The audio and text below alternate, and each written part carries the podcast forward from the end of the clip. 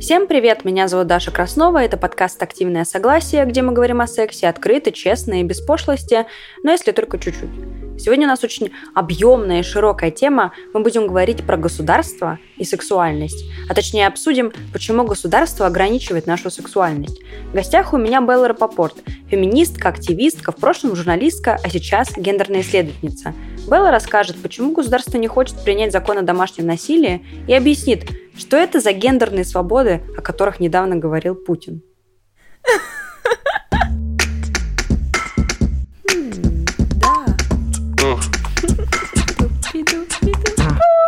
Что? Это секс. Страсть.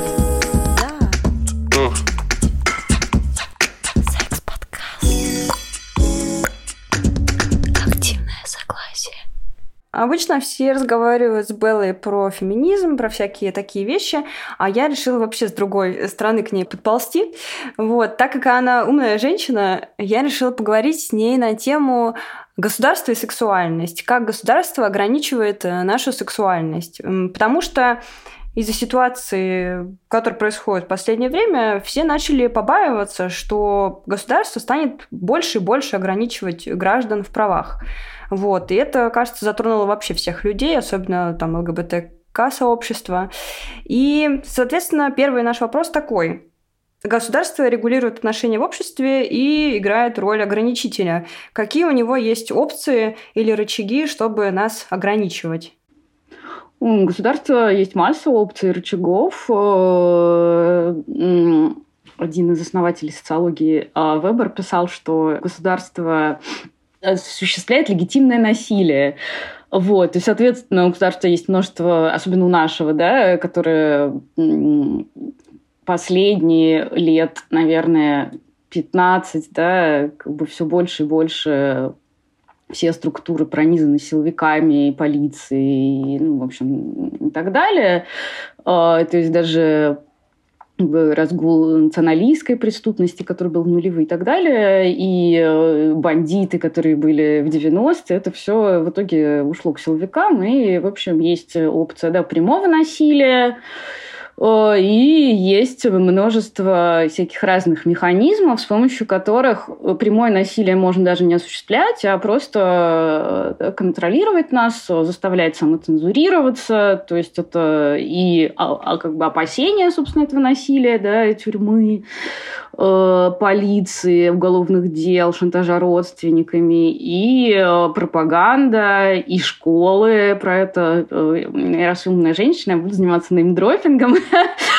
Про это писал Мишель Фуко очень много, да, что школа — это как тюрьма.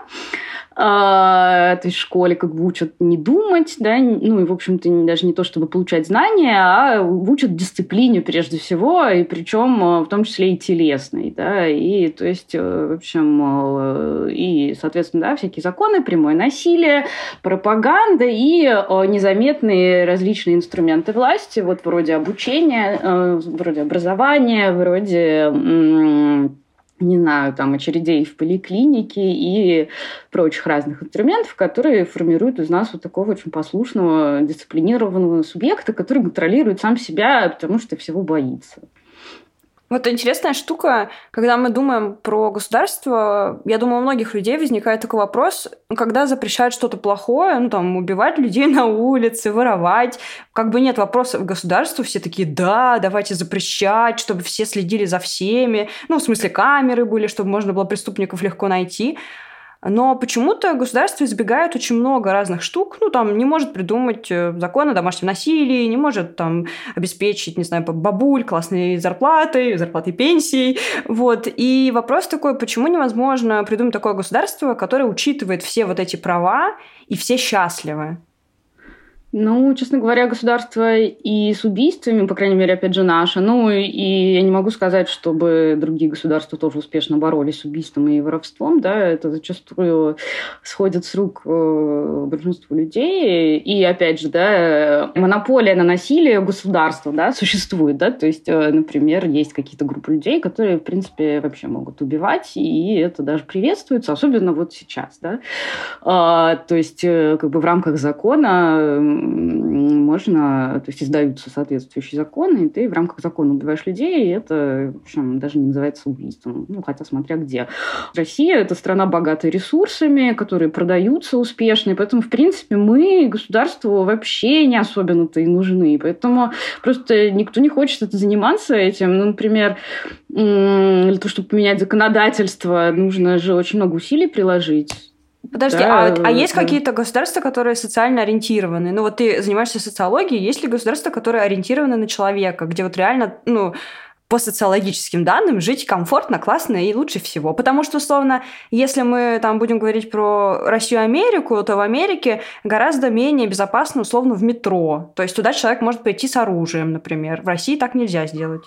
Да, да, нет, на самом деле у Америки тоже как бы Америки хороший пиар, но вообще это далеко не свободная и небезопасная страна. Там, в общем, опять же, полиция, разгул, все такое. Но я хочу пояснить, что я не занимаюсь э, количественной социологией, поэтому, э, да, то есть как бы количественная социология – это статистика, это сравнение как бы на таких там макроуровнях. Я изучаю язык, э, микросообщество и так далее, но как бы на сколько я знаю, ну вот есть, например, Швеция, да, там хорошие законы о домашнем насилии, хорошие вообще законы о гендерном равенстве, который там в 99 году был еще э, укреплен там дополнительными законами, там еще квартиры выдают мигрантам. То есть там есть как бы тоже своя специфика, например, что шведское общество, в него не вольешься, то есть э, как бы люди, которые приезжают в Швецию, они всегда остаются там на периферии.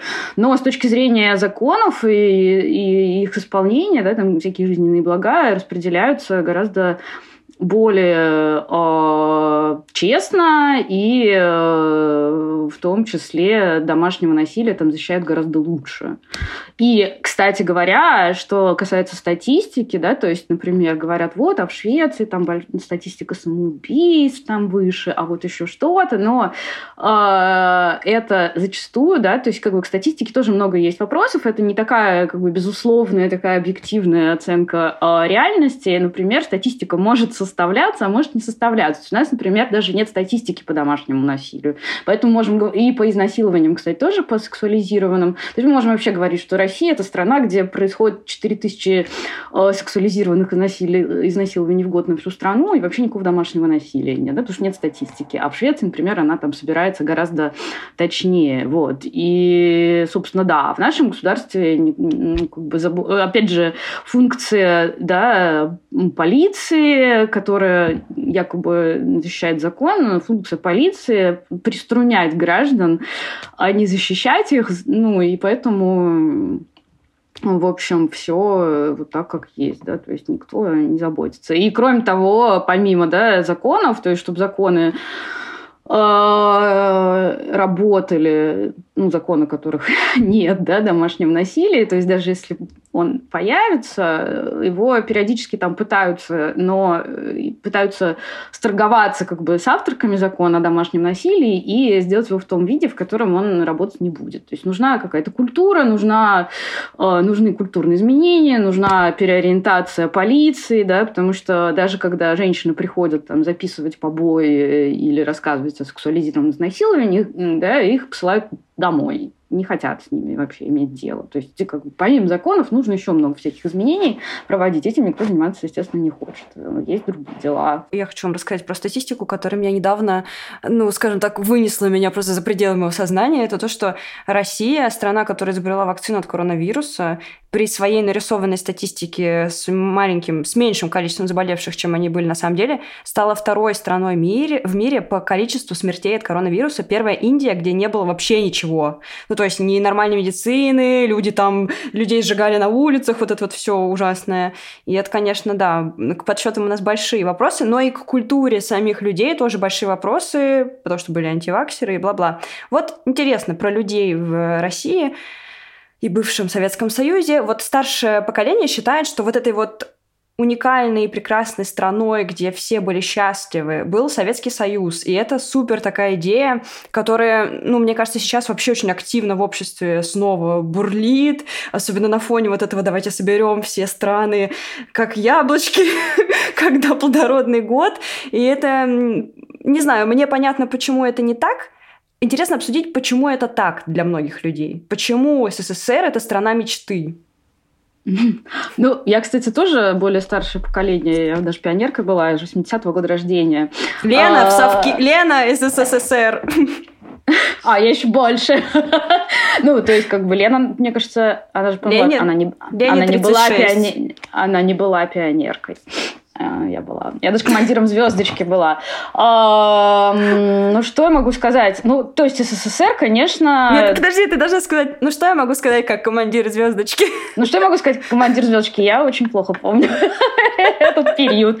Это было больше 30 лет назад. Но я... Что? Я была просто очень начитанная и, и хорошо училась. Какие функции выполняла в качестве командира звездочки, я хоть убей не помню. Ну, к тому же был поздний СССР, может, и никаких вообще. Э, вот, и что? Ну, то есть СССР это, в общем, как бы с одной стороны, нельзя сказать, что СССР это очень что-то такое плохое, потому что какие-то вещи, которые у нас до сих пор есть, и которые государство упорно разрушает и, возможно, скоро разрушит, да, они ну, то есть, да, ОМС, например, э, или там образование относительно, ну, как бы оно стало гораздо менее доступным, чем было в СССР, да, то есть бюджетное образование в той же Америке, между прочим, это очень дорого.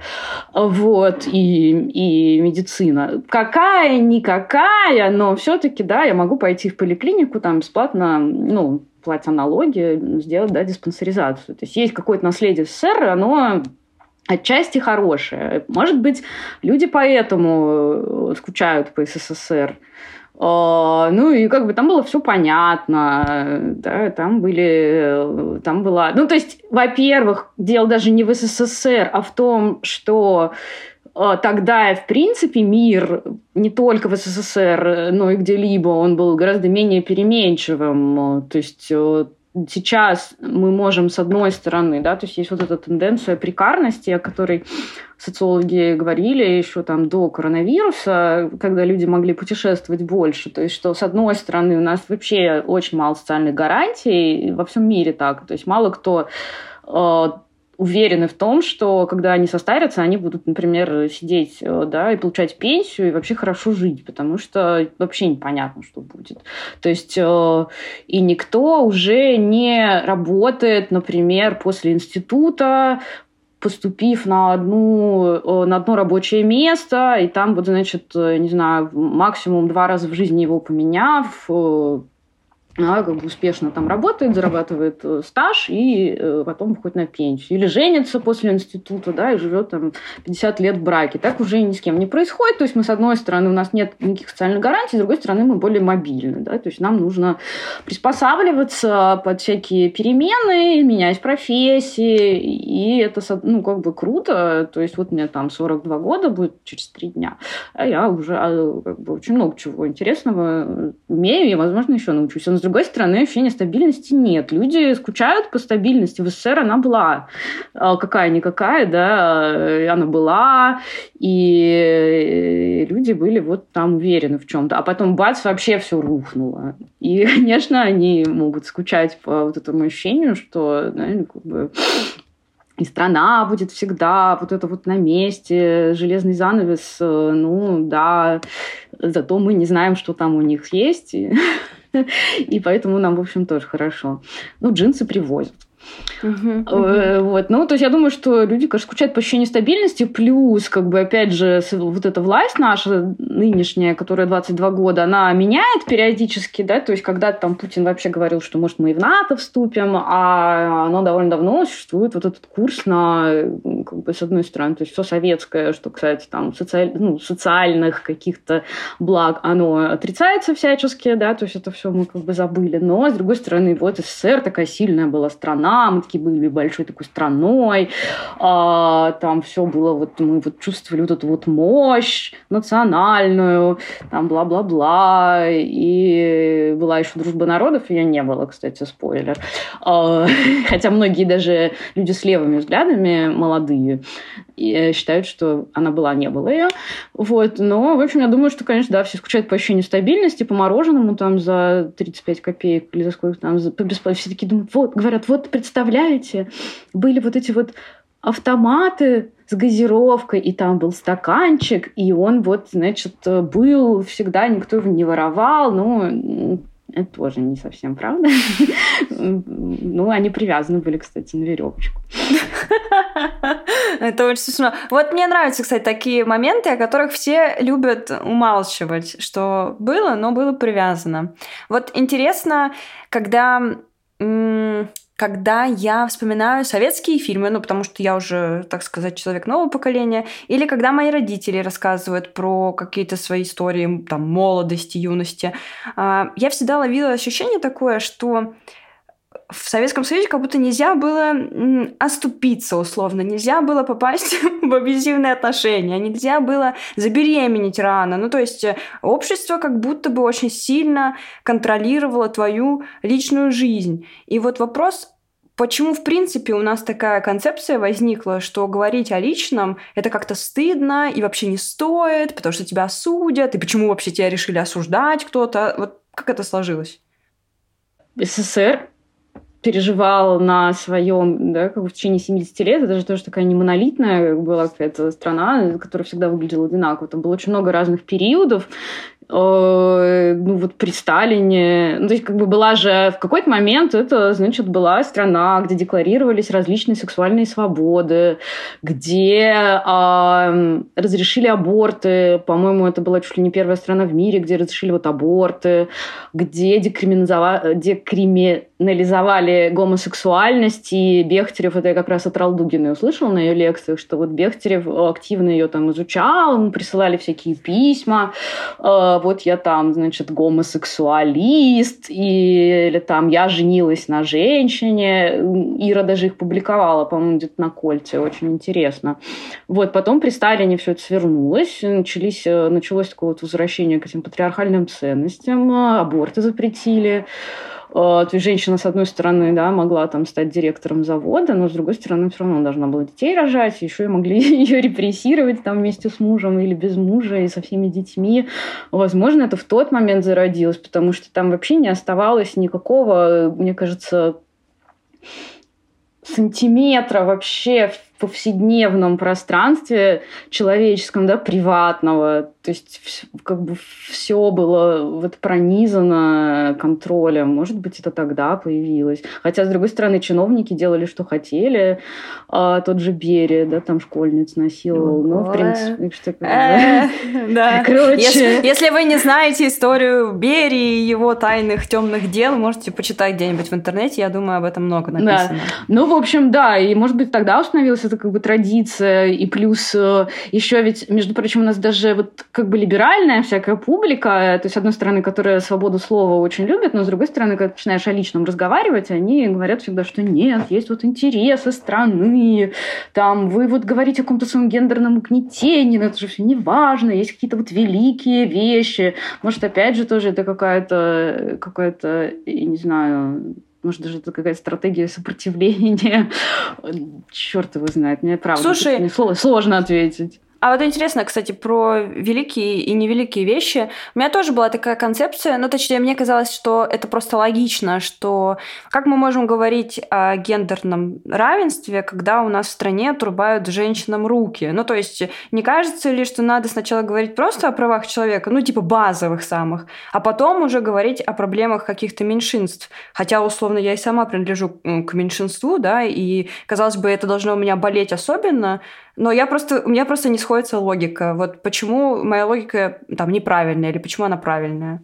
Ну, я бы не делила это на правильную и неправильную, потому что, мне кажется, правильно и неправильно это даже ну, как бы даже в математике все относительно условно, как я недавно узнала. А, но просто человек это такое всегда очень общее, да, и когда именно когда ты пытаешься говорить о каком-то насилии и дискриминации, тебе говорят об общих правах человека, и это никогда ну, не конкретно зачастую. Я могу сейчас вот привести пример из Твиттера, но на самом деле соцсети — это, в общем-то, такой хороший э, хорошее поле для изучения настроений. И вот э, был спор показательный, когда, значит, брали у Зеленского интервью, и там были представители либеральных всяких СМИ, это были мужчины.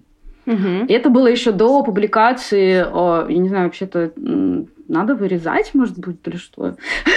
В общем-то, ну, было до, до публикации всего, что происходило в Буче задолго. И феминистки стали возмущаться, почему, где вообще вот женщины? И все, значит, там какие-то парни, конкретно мне, например, тоже отвечали, да, что э, вот вы не хотите, вы говорите о каких-то там своих вот этих вот э, э, квотах гендерных фактически, да, то есть вот придерживайтесь какого-то там механическое восприятие дискурса, ну так они не говорили, это я так уже говорю, да, что вот нужно не обязательно там три женщины, три мужчины.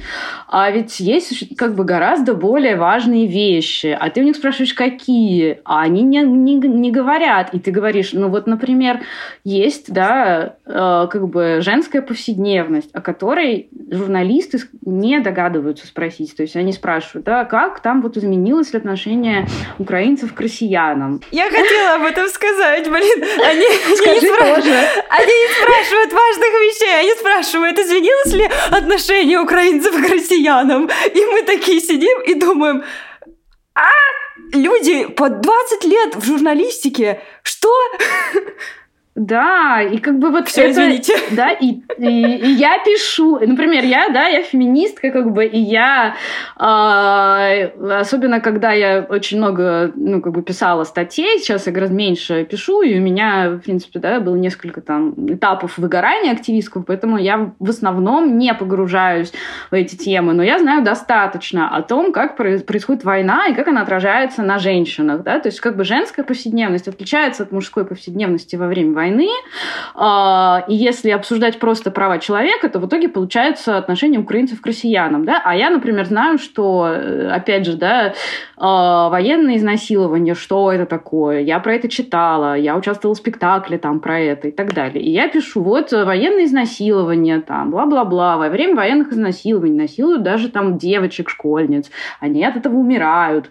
А, и мне пишут, ты там типа тупая пизда, ты что, не понимаешь, что важно обсуждать вопросы окончания войны, а не вот это вот все твое вот это вот. Или там я говорю, а что с прокладками и, значит, э, подгузниками? Догадываются ли журналисты спросить, достаточно ли в гуманитарной помощи этого всего? Что пишут мужчины? Они пишут, что это не вещи первой необходимости. То есть, как бы, если люди сидят в бомбоубежище, у них нет доступа к воде, да, это антисанитария, это болезни, это смерти, это как бы нагрузка на плечи тех, кто занимается детьми, которым нужно там все время мыть задницу, да, а кто занимается детьми в основном, да, и все вот это ты как бы говоришь людям, они говорят, нет, есть более важные вещи. Соответственно, а, да, потом появляются фотографии из Бучи и новости из Бучи, и э, тебе говорят, о, бо... мужчины такие, о боже, там насиловали девочек. Мы все так удивлены, да, и, и как бы, и вот получается, что права человека, как бы это не конкретно. То есть есть разные люди, и у них есть разные потребности. И если об этих потребностях не говорить конкретно, то они э, останутся невидимыми, это где-то витает в воздухе, но я хочу это озвучить. Правильно ли получается, что когда мы говорим права человека, мы чаще всего подразумеваем права мужчин?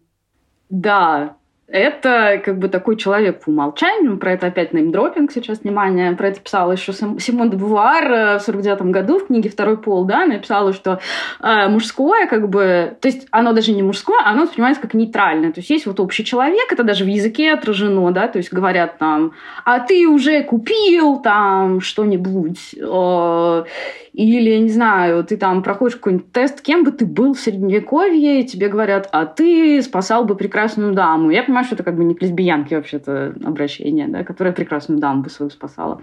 Или ее прекрасная дама бы спасала, да, и так далее. То есть это как бы, э, опять же, да, какие-то типа мелочи, которые говорят, вот это вот мелочи, там, что вы докапываетесь, нет журналисток, это как бы язык, и вот эти вот как раз, которые, вот эти вот микромеханизмы власти, о которых я там в самом начале говорила, да, они как раз и создают в итоге, то есть они влекут вот это, э, влекут невидимость и, соответственно, незащищенность, да, и мужчина как бы не думает, э, то есть он вот задает вот там условный, да, вопрос про украинцев крестьянам и не думает, да, или там война описывается как вот э, солдаты бьются друг с другом, умирают, и это действительно правда, но э, повседневность женская, да, во время войны мало кем описывается, и, э, и, в общем, от этого как бы ну, страдают женщины.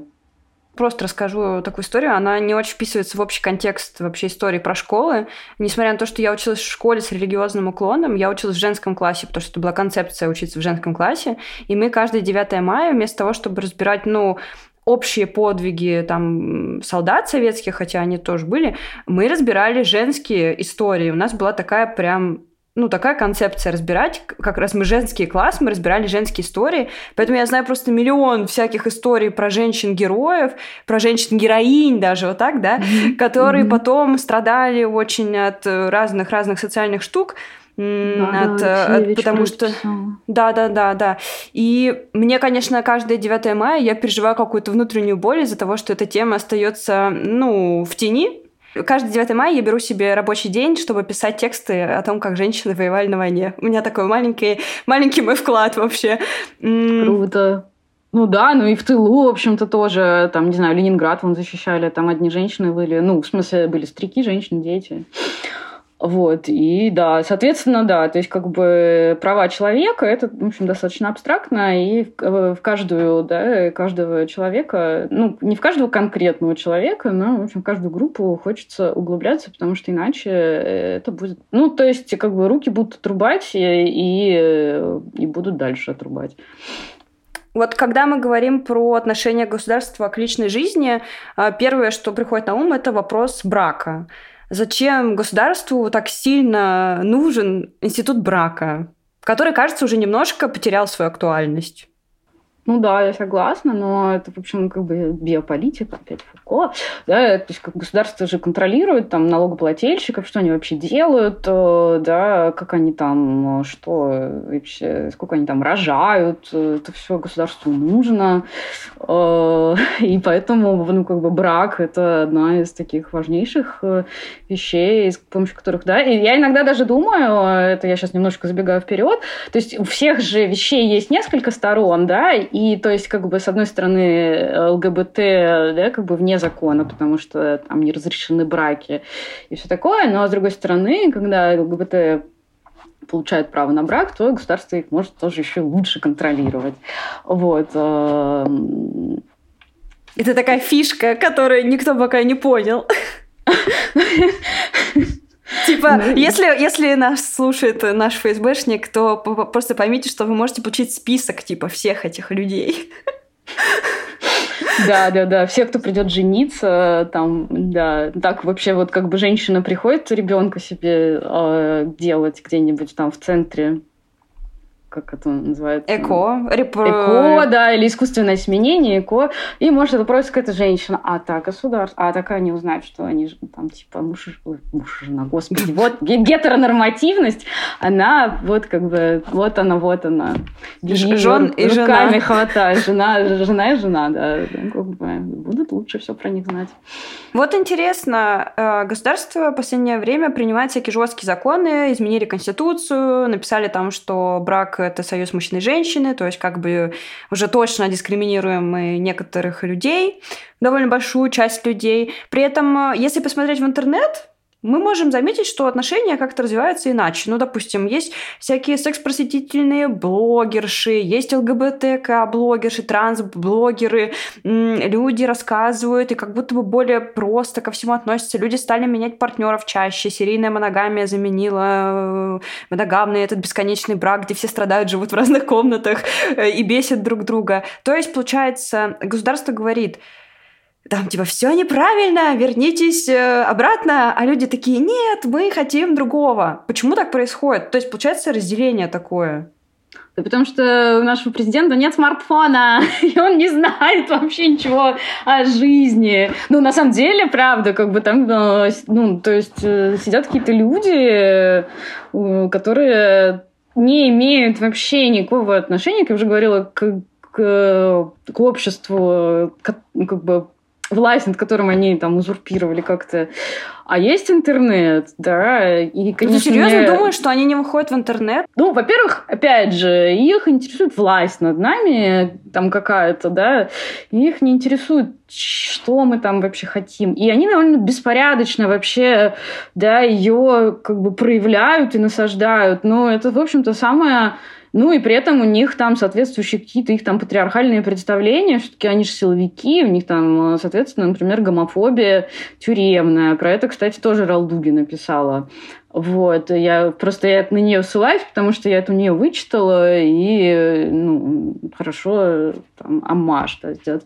Вот, как бы тюремная гомофобия, да, которая направлена там против эм, то есть э, там опущенных, там, грубо говоря, да, и вот этого всего дела, э, она как бы практикуется, да, продолжается, советская, в смысле, это еще сталинская, да, советская гомофобия, она продолжает жить как бы, в наших вообще всех чиновников, может, даже тех, наверное, которые в Твиттере сидят. Но а у нас при этом есть, э, помимо да, того, что государство там нам навязывает, э, ну, как бы много людей на это действительно Э, ведутся, да, то есть гомофобов-то тоже много, но много кто и нет, потому что есть э, интернет, есть там ТикТок, даже страшно про это говорить, а то вдруг они все опять отрубят. Когда у меня VPN не запускается, я чувствую себя просто, я чувствую себя в панике, я чувствую себя от всего остального мира, отключенной, да, ну как бы я, правда, очень верю в технологии, я все время про это говорю, что интернет, он делает, ну как бы сделал возможным очень многое, он дал голос куче людей, которые не смогли бы пробиться через толщу там предрассудков, э, власти, там патриархальные условные и, и так далее, да, и они не могли бы высказываться, они не могли бы высказываться о насилии, они не могли бы высказываться о своей сексуальности, а, много о чем они не могли высказываться, а теперь все, ну, как бы могут высказываться как угодно. То есть, с одной стороны, конечно, интернет может э, и ну, в смысле, и буллинг тоже. Буллингу тоже люди, конечно, подвергаются. Я тоже довольно много подвергалась буллингу. Но, как бы, окей, это оборотная сторона, но при этом, да, у нас вот это все есть. И, конечно, когда мы получаем знание, да, э, феноменолог, феноменологическое, как это в социологии философии называется, да, знание о том, что так можно, то как бы мы уже не вернемся к тому, что так нельзя. То есть если мы такие, ой, а что так можно было, да, узнаем о чем-то, да, в том числе связанном с сексуальностью э, и сексом, да, то как бы мы не можем уже разу, раз, разузнать, раз, uh-huh, раз, uh-huh. развидеть. И такие, ну, знаете что, как бы вот, вот вы законы нам издали, и мы сейчас им все подчинимся и станем все гетеросексуальными, будем выходить замуж в 16, э, рожать по 5 детей, и, и вот это вот все. Ну, нет, мы отказываемся, отказываемся uh-huh. от этого. Потому что мы прочитали в журнале «Wonderzine». А, не кажется ли тебе, ну, тут, кстати, интересный вопрос, мне кажется, как э, феминистки. Не кажется ли тебе, как феминистки тебе не кажется, а как человеку, который может отделить себя от феминистки, что мы живем сейчас в очень сложное время. грубо говоря, с одной стороны, мы все говорим про харасмент, про то, что нужно спрашивать. У меня подкаст называется «Активное согласие», то есть как бы я подразумеваю, что нам всем нужно активное согласие на какие-то взаимодействия, э, все ходят к терапевту. А с другой стороны, существуют такие же люди, как и мы, которые приходят на корпорат и считают, что ухватиться за попку, красивую другой какой-то женщины, это значит, что это комплимент и классно. И они действительно не подразумевают ничего такого супер плохого под этим. Просто проявляют так свою, э, ну там, любовь или симпатию или еще что-то. Не кажется тебе, что, во-первых, это очень трудно, и, во-вторых, непонятно, как найти коннект между вот этими двумя слоями населения? Да, это правда очень трудно, потому что действительно, когда люди, которые так делают или говорят какие-то сексистские вещи там или гомофобные, и они потом говорят, Венедиктов говорил, я не помню, я ничего плохого в виду не имел. Там, да, был скандал с э, Венедиктовым и тем, как он э, журналистку э, Анну Ведутову за коленку трогал. А люди, как бы, которые так делают, они действительно не имеют в виду ничего плохого. Это очень важно понимать. Э, никто в большинстве случаев никто не считает себя плохим человеком и не делает что-то из соображений. Сейчас я сделаю все плохо. А сейчас я, ну, среднестатистические люди. Я думаю, что люди, которые, не знаю, там, душат кого-нибудь, они, наверное, понимают, что это как минимум очень сильно противозаконно, да. А если душат согласие, то уже не так плохо. Ну, между прочим, есть в ряде сексуальных да, практик э, такая, такая, такая штука. Я не пробовала, но знаю, что есть. А, ну вот, ну и, в общем, да, плохого они в виду не имеют, и поэтому как бы сложно действительно, и друг друга никто не понимает, и... М- и, выра... и как бы вот эта пресловутая новая этика, которой все пугают, она вырабатывается еще, она как бы не выработана, не очень понятно, как, э, как, как где что начинается, где какие границы, у кого, как, какой, какие правила, какие эм, Наказание, наверное, не очень подходящее слово, если мы говорим об обществе, а не о там, пенитенциарной системе. Но возьмем слово наказание, потому что другого не могу э, придумать, да, какие последствия это там, как бы, какие последствия э, легитимные или адекватные действиям. Да, ничего не понятно, и мне сложно поэтому на этот вопрос ответить, потому что мне кажется, что это все будет вырабатываться какое-то время, и даже, наверное, какие-то головы полетят, которые не должны лететь. Вот.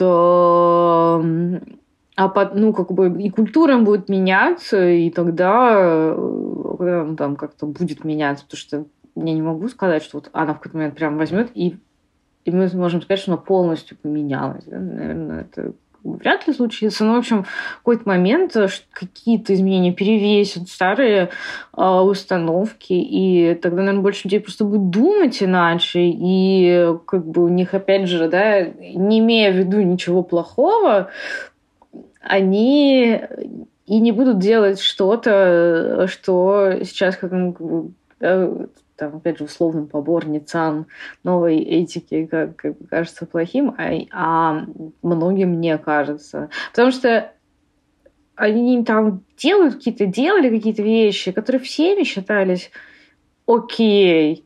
Да, никто не говорил о том, что они не окей. И они такие, боже, в каком мире мы проснулись? Теперь какой-то кошмар. Женщину за задницу не схватить. Как жить дальше? Вот. Это, кстати, очень... Это, это, кстати, очень интересная штука, когда ну, в подкаст приходят очень разные активистки, там какие-то секс-просветные люди, и, не знаю, в общем, все-все-все, и все такие адекватные, все такие добрые, все такие все понимают, готовы объяснять и бла-бла-бла. Но в интернете я читаю, вот я как что не зайду, там все, там ты слово неправильно написал, все, голову с плеч. Почему тогда люди не готовы э, например, больше объяснять, например, больше образовывать других, а не стра... почему-то все, как будто бы, у меня создается ощущение, как будто все друг на друга бесконечно нападают, требуют какого-то идеального поведения, но на самом деле это идеальное поведение, в принципе, только формируется, и не так-то просто, наверное, перестроиться многим, ну, там, особенно цисгендерным вот этим гетеросексуальным белым мужчинам. Ну, они э, конкретно, конкретно гетеросексуальные цисгендерные белые мужчины очень сильно иногда раздражают, потому что они окей, ну то есть человек не имеет в виду, опять же, ничего плохого, но это не значит, что он этого не делает, mm-hmm. и, я, и это не значит, что я не могу, например, на это реагировать как на что-то плохое для меня, да, ага. то есть если он меня схватил за задницу и ничего плохого в виду не имел, для него это комплимент, ну задница-то моя, и ей это не нравится. А опять же, мужчины белые, цисгендерные, гетеросексуальные, они очень многие воспитаны так, что они ожидают обслуживания эмоционального, что им вот все время мне все будут объяснять, при этом они как бы разговаривают часто очень свысока, а, они пытаются объяснить вещи тебе какие-то, которые ты знаешь, и знаешь даже больше, чем они. И это ужасно бесит. И я сама часто как бы даже... И они такие все время говорят, ты даже вот дискутировать не можешь. Да я не хочу с вами дискутировать, мне неинтересно с вами дискутировать, потому что вы мне не можете сказать ничего нового. И кроме того, вы еще разговариваете со мной снисходительно. Да? Вот, это касаемо именно вот э, конкретно этой группы населения. Что касается вопросов про образовывать, эм, ну, я как бы, да, занимаюсь этим, поэтому в подкасте я могу вот сидеть вещать или там угу. могу статье что-то написать. Но в жизни я устаю, и я не готова одно и то же, да, то есть заплатить мне деньги, я вам объясню. Uh-huh. Я, ну, я не могу, а люди ожидают, что ты все время будешь, то есть они думают, что детка, я у тебя первый. Расскажи мне все это. А ты у меня не первый, ты у меня а, Каждый, кто первый. не первый, тот первый, у нас второй. Тот у нас второй, да. Да, и как бы ты у меня тысяча первый, я тебе объяснять ничего не хочу. А сейчас, например, я там нервная и хочу на тебе сорваться. Но с другой стороны, опять же, есть какие-то какая-то градация, ну, то есть иногда просто люди начинают... Ну, то есть это какой-то эффект толпы, это может быть какая-то безнаказанность, что, что там в интернете кому-то пишешь э, с кучей других людей вместе, ну, никто тебе за это ничего не сделает. Когда массово желают смерти человеку, ну, это даже тот факт, что это в интернете происходит, это очень тяжело, это очень страшно, это от этого долго можно восстанавливаться. И вот э, люди не понимают, может быть, что они делают такие моменты.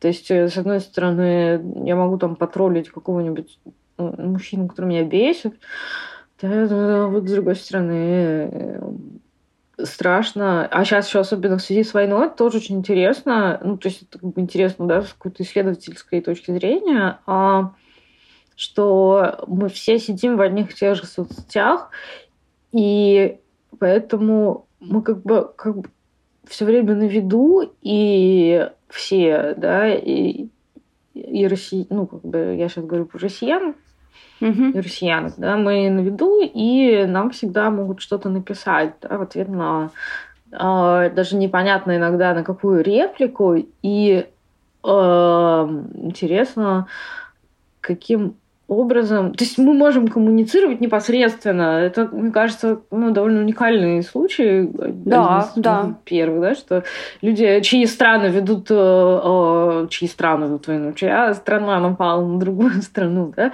э, могут э, напрямую коммуницировать в соцсетях, и это как влечет за собой тоже там всякие э, странные, интересные, пугающие, там, страшные вещи. Вот.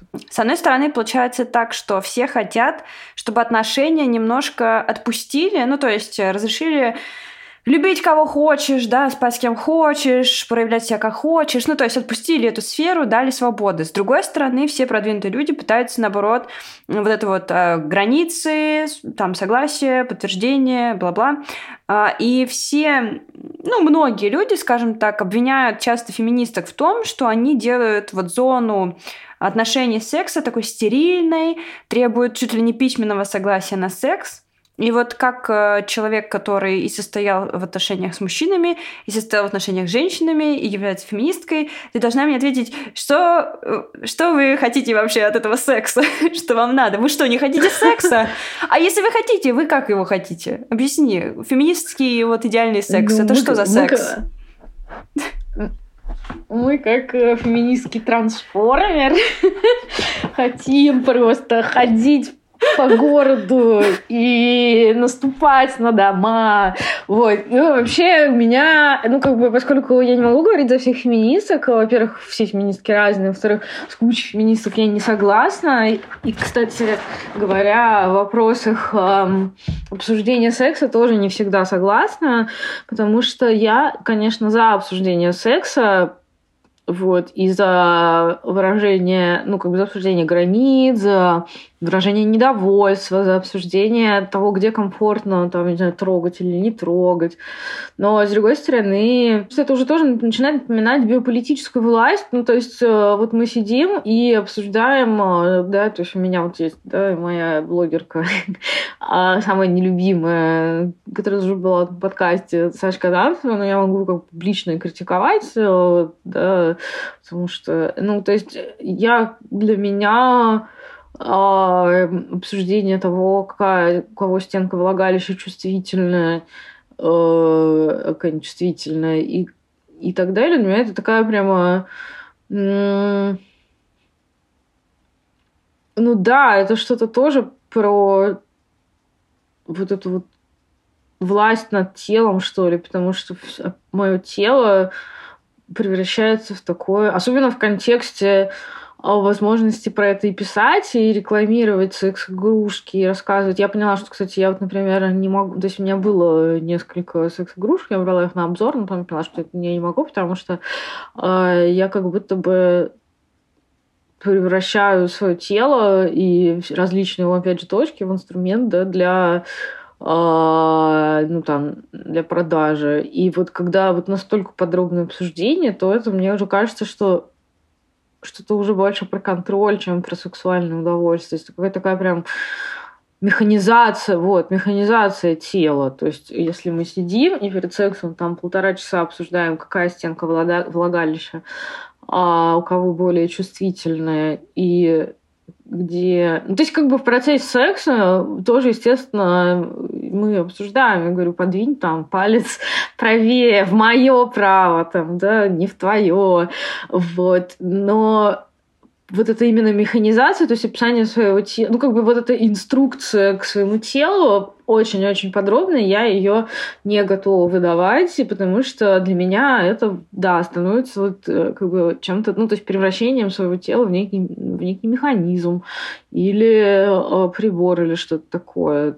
Вот, и мне это не очень нравится все. А так вообще феминистки разных вещей хотят, и я, конечно, а, против того, чтобы это вообще никогда не обсуждалось, как минимум для того, чтобы можно было избежать и насилия, потому что если нет слов, нет языка для обозначения границ, для обозначения э, тела, для обозначения частей тела, для обозначения удовольствия, это нет языка для того, чтобы понимать даже не то чтобы а, сопротивляться насилию, а даже для того, чтобы понимать, что оно с тобой происходит. Поэтому, там, скажем, да, секс-просвет для детей важен. Для детей а именно э, он важен как бы даже не только там для того, что, как все считают, чтобы дети узнали, что мужчины могут трахать друг друга в жопу, и что это норма на этом Западе, да, а для того, чтобы в том числе, если с ними что-то происходит э, страшное, да, и с детьми не знаю, знают ли наши слушатели, но я знаю, что, ну, как бы инцест тот же, тот же самый сильно распространен. Вот. Но детей нет даже возможности понять, что с ними делают что-то не то. Поэтому обсуждения нужны, но но в, но в меру. Я так хочу сказать, хочу свое тоже мнение выразить по поводу э, Сашиного такого конкретного предложения очень подробно обсуждать все. Я думаю так, у меня вот очень такое тело отзывчивое вообще на всякие прикосновения и т.д. и т.п. Ну, то есть со мной довольно просто в этом плане взаимодействовать. И поэтому мне, в принципе, Э, ну, что я обычно говорю, там, посильнее, послабее. Ну, это какие-то очень такие эм, обширные инструкции, скажем так, там сейчас и глупый разберется. Вот. Но иногда у меня бывали такие случаи, когда я встречала какого-то человека, у которого тело устроено вообще не так, как у меня. Например, очень низкая чувствительность. Или какие-то есть штуки, там, практики, которые мы не можем там, практиковать. Я об этом еще не знаю. И я, знаете, со своими руками и губами и всем набором своих функций под, подгоняю к человеку, а он такой, не-не, типа, не надо это все. И я такая, господь, бог мой, а что же с тобой делать тогда? Ну, надо, при, приходится, приходится обсуждать. Ну, то есть, если у людей есть запрос на раз, объяснить мне, какая там стенка влагалища, если там одна стенка вообще чувствительная, а остальные вообще ничего не чувствуют, да пусть рассказывают, господи. Главное, чтобы всем было изи-пизи. Ну, типа, мне кажется, очень зависит просто от человека. Да нет, ну конечно, ну в смысле это понятно. Типа не думаю, я просто к тому, что я не думаю, что эти правила условно там работают для всех одинаково. Просто она предлагает такой вариант, а вот видишь, у нас походу больше похоже, ну там восприятие того, как это может быть. Ну да. Ну просто, опять же, для меня, вот сейчас мы пришли заниматься сексом, и сейчас мы два часа будем обсуждать штуку чувствительное, а потом займемся сексом. Для меня вот это как бы а, не очень. Ну, хотя, естественно, я там могу перед сексом тоже... Ну, в смысле, не могу, а хочу сказать, да, там, чего mm-hmm. могу хотеть, где что, а чего я стесняюсь, а чего еще что-то. Вот, но вот прямо, прямо прямо супер подробно, прямо вот все, каждый сантиметрик. Вот это я вот не хочу так. Ну, это мое. Итак, Опять миски разные. Угу. Рубрика, рубрика Путин. Ужас какой. Люксус и 600 мерс. Да, Я да, да. Это, это, кстати, тоже про такое любовь, конечно, к прошлому и ностальгию его бесконечно. Но, но мне больше всего из последнего, то, что говорил Путин, понравилось про устрицы и гендерные свободы, безусловно. И это тоже касается государства и сексуальности, и мы тоже немножко об этом уже говорили. Но я вообще, честно говоря, в шоке, что даже Путин говорит про гендер, как бы. Вы понимаете, до чего дошло? И вопрос к тебе такой, а что это вообще такое? Что такое гендер? Мне очень понравилось. Я читала, опять же, Фуко и «Рождение биополитики», и там в предисловии, по-моему, или в послесловии другой, значит, э, человек, не Фуко, писал о том, что Фуко не описывал что, а описывал как. Да, и недавно еще я слушала курс э, по психоанализу, и там тоже э, Мазин который читает, он сказал, что определение, оно ограничивает познание. Вот. И как бы с гендером такая история, ну и как и с другими сложными понятиями и явлениями, что очень сложно ответить в двух словах, что же такое вот этот вот гендер. Э, потому что это очень много всего. То есть это... Так, что у меня тут написано? Меня написано, что гендер – это и то, кем мы себя чувствуем на, э, по шкале феминности, маскулинность. Да? То есть, э, не говорится мужественность и женственность именно для того, чтобы оторвать как бы, это от там, условного пола, потому что во всех нас есть и феминность, и маскулинность. То есть, как бы, э, я, чтобы не говорить, например, во мне есть мужественность. Да? Потому что это маскулинность, да, и то, как нас видят другие, то есть вот мы там себя как-то чувствуем, причем можем себя чувствовать в разные моменты, а, я общаюсь с разными людьми, и в разные дни, и надев разные вещи по-разному, и по-разному не только себя чувствовать, а, вот как бы на этой шкале феминности и маскулинность, но и разные как бы знаки подавать сами, сами того не подозревая, потому что повседневность это что-то, да, гендер это очень такое повседневное явление, как и э, большая часть э, вещей, да, и сами того не зная, мы можем как бы какие-то знаки демонстрировать ну, своим поведением, положением своего тела, э, высотой голоса, употреблением слов, присущих э, тому или иному, там, опять же, гендеру по шкале маскулинности, чтобы люди точно так же не особенно это рефлексируя, считывали то, как вот мы, где мы вот по этой шкале находимся. Потому что это как бы язык в том числе. А, язык, который мы разделяем э, с, другими людьми. То есть вот мы сейчас с тобой разговариваем на русском языке, а, и мы друг друга понимаем в основном, потому что мы на одном языке разговариваем. Гендер это тоже отчасти так, язык, но иногда случаются мискоммуникации, да, например, когда э, маскулинных лесбиянок не хотят пускать там в туалет для женщин. То есть если я сейчас буду говорить какие-то слова, или ты будешь говорить какие-то слова, которых я не знаю, то мы друг друга не поймем. Э, да, при этом это будет один язык. Да, это вот одно. Другое это что гендер это стереотипы какие-то, установки, которые э, нам прививают тоже там, начи... еще до, до нашего рождения, да, узнавая как бы, ребенка, родители уже готовятся, кто это будет, имена придумывает, э, и влияет на нас, да, не только словами «ты же девочка, и поэтому ты должна быть аккуратной», но и множеством, опять же, разных всяких таких вот микро э, инструментов, которые они тоже сами не чувствуют даже зачастую и в школе, и вообще везде в обществе. Это тоже гендер.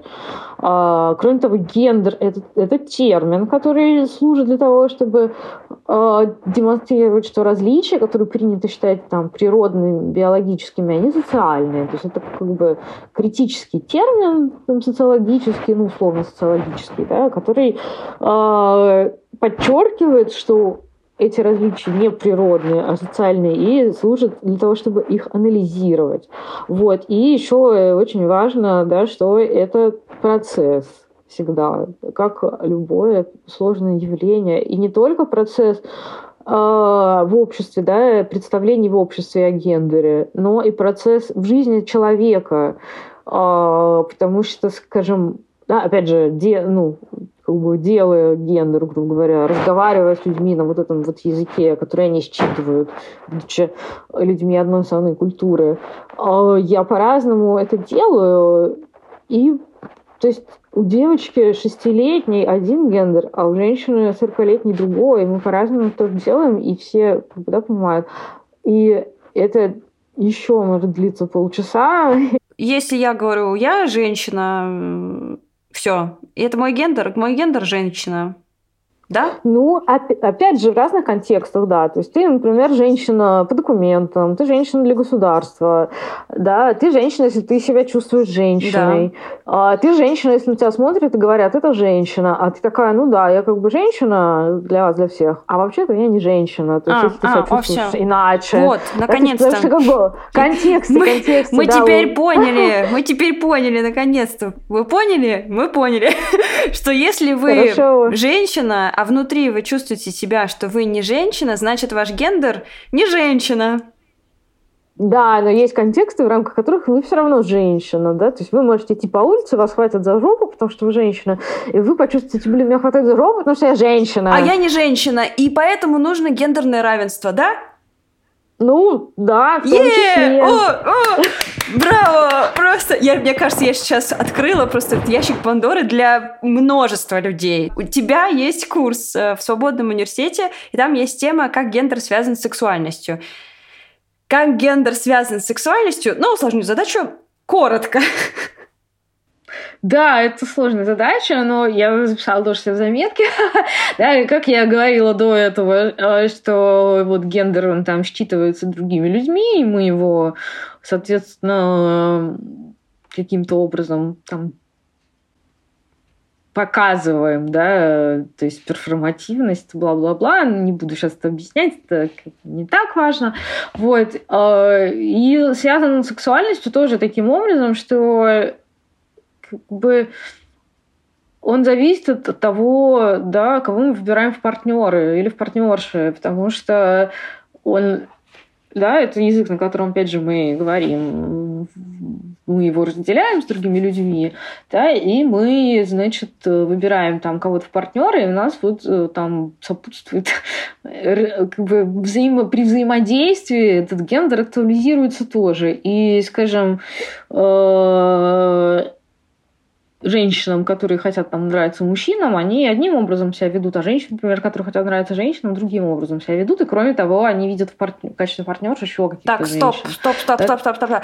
Я, я протестую, я протестую. Ну, допустим, я хочу нравиться женщинам, но я веду себя феминно. Я, там, я сейчас, мы сейчас закончим выпускать, э, мы сейчас закончим записывать подкаст. Я демонтирую свой секси-танец в коротких шортах и на каблуках. Я выложу его в Инстаграм. И мне будут отвечать в основном женщины. Я веду себя как традиционная женщина. Более того, когда на меня смотрят люди, они никогда не думают, что я лесбиянка или еще что-то такое. Где затык? Ну, то есть получается, что я перформлю себя как, э, типа, ничего, ни у кого нету никаких вопросов. Да, это правда. И на самом деле с феминными женщинами ну, как бы в лесбийстве, правда, существует затык. А, и у меня он тоже, кстати, есть, потому что я часто, ну, как бы, то есть, с одной стороны, феминные женщины в лесбийстве невидимы, угу. да, их как бы там всерьез не принимают, вот, и с другой стороны, действительно сложно описать, да, то есть если я говорю, что вот поведение там и гендер и так далее зависит от сексуальности, я такая тоже думаю, вот, это значит там какие-то лесбиянки, которые коротко стригутся, потому что им не надо нравиться мужчинам, поэтому их гендер связан с сексуальностью. А про феминных женщин мне реально сложно ответить, э, при том, что я тоже вот феминная женщина. Но мне кажется, что я позволяю себе, тем не менее, все гораздо больше, чем когда я была а, гетеросексуальной. И, кроме того, во время секса я могу быть ну, то есть во время секса вот эти все вообще роли, они очень сильно размазываются. И меня, например, заводит, э, что вот я такая принцесса вся из себя, и при этом я могу быть там очень жесткой, там и активной, и а вот у гетеросексуалов я уже даже не помню, как там у них.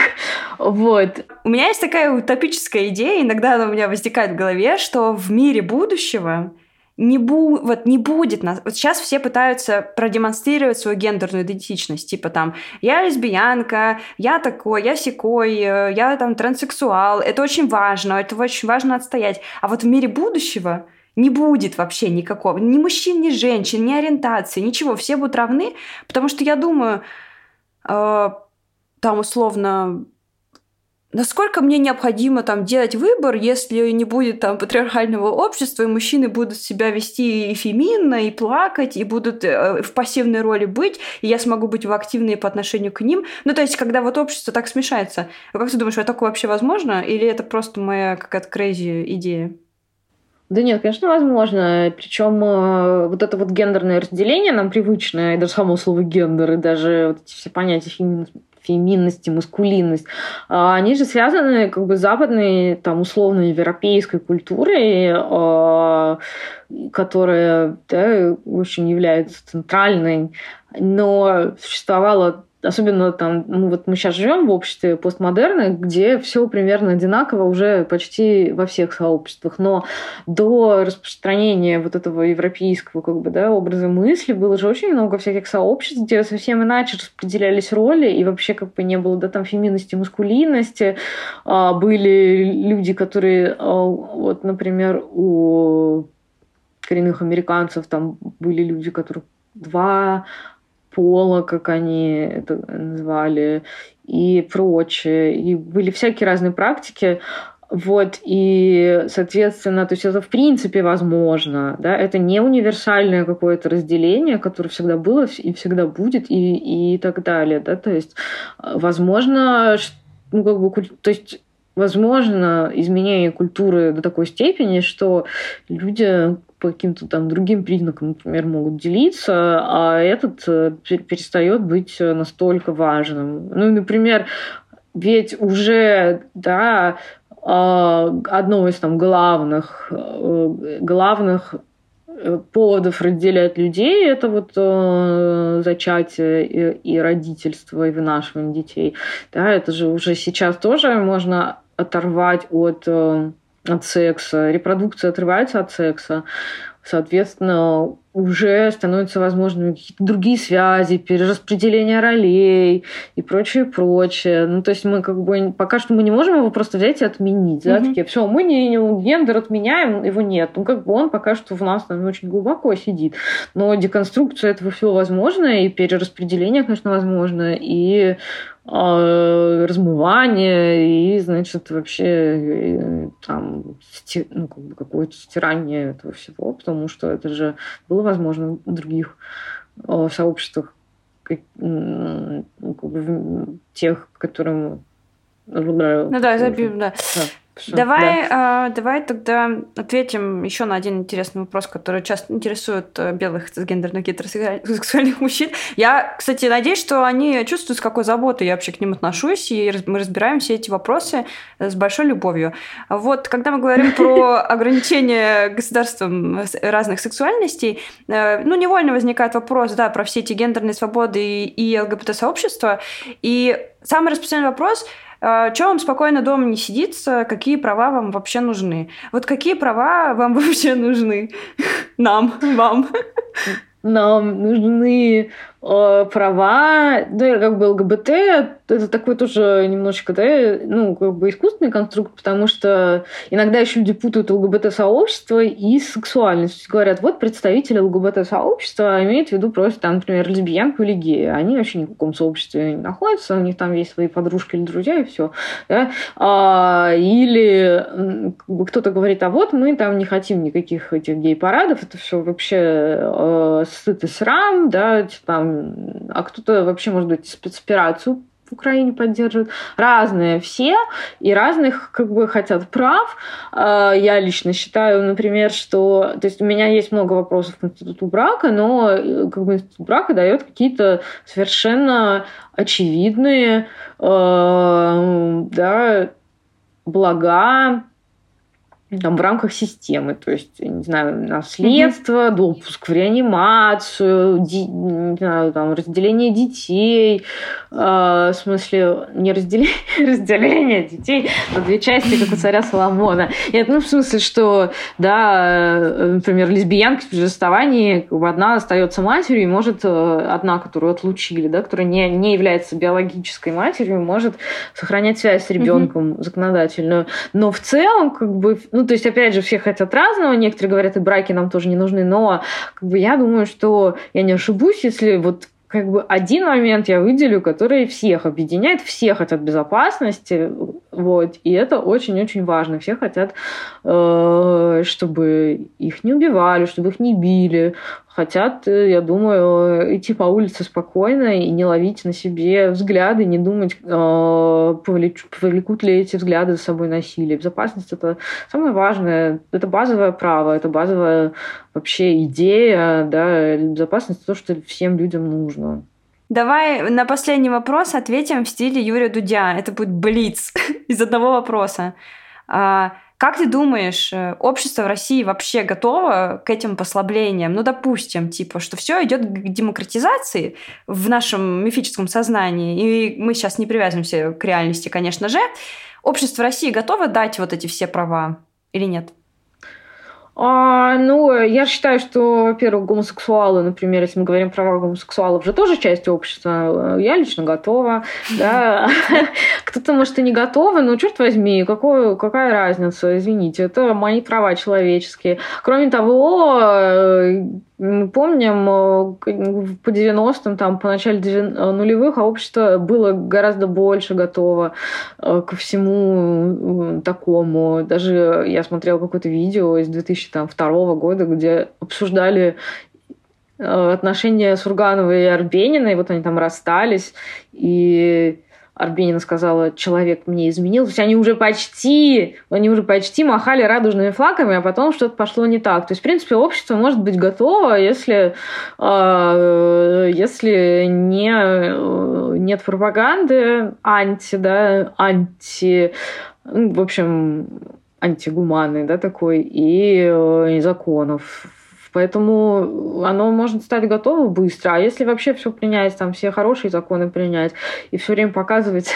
всем, как хорошо, значит, когда все равны, то оно еще быстрее станет готово. Но самое важное это, что э, те, кому нужны эти права, тоже часть общества.